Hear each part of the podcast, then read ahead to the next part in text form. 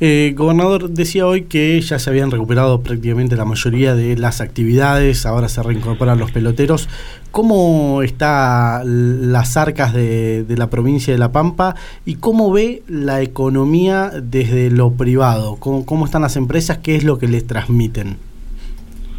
Bueno, a ver, eh, la, la, actividad económica no, no, no se ha recuperado y bueno, el nivel de la actividad económica golpeado que ya venía antes de la pandemia seguramente llevará mucho tiempo en recuperarse, ¿no? Esto es algo lógico. Si algo que dejó la pandemia dejó a la enorme mayoría de los argentinos este, con, menos estatus económico, salvo excepciones de,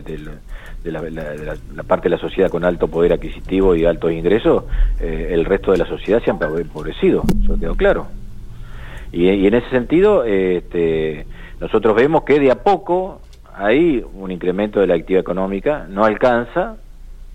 pero no alcanza porque hay un combo explosivo que fue la gran crisis económica que recibió el gobierno nacional, sumado a una pandemia que obligó a cerrar este, todas las actividades económicas. Creo que en eso eh, vamos a salir de a poco, pero bueno, eh, nosotros este, desde el gobierno provincial tenemos eh, una, una situación financiera fuerte que nosotros no, yo como siempre lo dije, yo tengo la, la, la, la ventaja de, cuando hay necesidad de hacer un, una inversión en salud o este, comprar más insumos o proteger el salario de los trabajadores del Estado o de los municipios, eh, no tuve que mirar si tenía dinero o no tendría. Yo eh, siempre rescaté la, la, herencia recibida por parte de Carlos Berna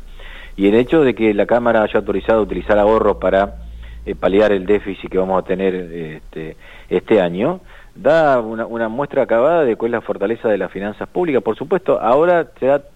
cuando pase todo esto es restituir ese nivel, porque una de las, de las cuestiones que yo tengo que respetar es